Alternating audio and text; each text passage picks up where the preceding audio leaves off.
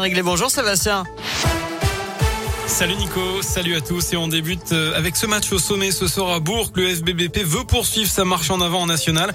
Après sa victoire à Laval vendredi dernier, le club indinois est tout simplement le seul du championnat n'avoir jamais perdu depuis le début de la saison.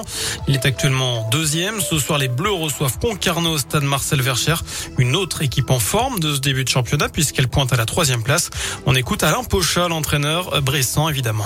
C'est une formation qui est sur la lignée de ce qu'elle a fait la saison dernière. Elle avait fait une très belle saison euh, puisqu'elle a lutté quasiment jusqu'à la fin pour euh, pour jouer, euh, on va dire au moins les barrages. C'est une équipe qui a la capacité à, maîtriser le ballon, à bien jouer au football. Donc encore une fois, avec des, des, des, arguments offensifs, avec des joueurs de différents profils, ben, à nous d'être performants, on va dire dans les deux cas, c'est-à-dire quand on n'a pas le ballon, être voilà bien équilibré, solide défensivement, pas se faire contrer et puis offensivement poser des problèmes à, cet adversaire. Voilà, FBBP Concarneau, coup d'envoi du match ce soir à 19h au stade Marcel Vercher. Le week-end prochain, place à la Coupe de France, le sixième tour avec un déplacement à Saint-Chamond.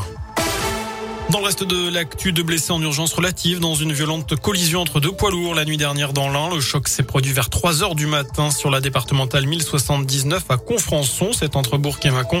Un des chauffeurs a dû être désincarcéré, mais les deux ont été pris en charge par les secours. On ignore encore les circonstances précises de cette collision. Cette nouvelle panne chez SFR, de nombreux utilisateurs du réseau ont constaté qu'ils ne pouvaient ni appeler ni aller sur Internet durant l'après-midi. C'est d'ailleurs ce qu'a confirmé le site downdetector.fr avec plusieurs milliers de pannes recensées. Un incident avait déjà concerné les interactions entre les réseaux SFR et Orange la semaine dernière.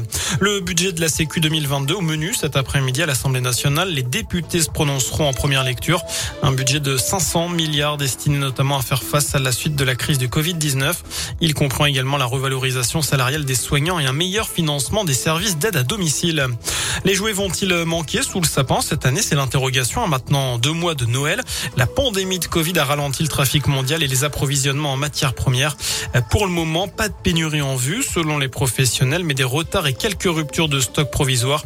On peut également s'attendre à une hausse des prix de 3% en moyenne. Alors en parlant de Noël, avez-vous déjà commencé vos achats? C'est la question du jour sur radioscoop.com. Vous avez jusqu'à 19h pour répondre sur notre site internet. À l'étranger, les suites de l'affaire Alec Baldwin, cet acteur qui a tué d'un coup de feu un membre, une membre de l'équipe de tournage sur le plateau aux États-Unis. Donc on apprend que l'assistant réalisateur qui lui a donné l'arme avait déjà été licencié d'un précédent film en 2019. Enfin, avis aux fans des Enfoirés, la billetterie pour 2022, un air d'enfoiré a ouvert ce matin à 10h. Les concerts auront lieu du 10 au 24 janvier, du 20 au 24 janvier même à Montpellier. Toutes les infos sur enfoiré.fr.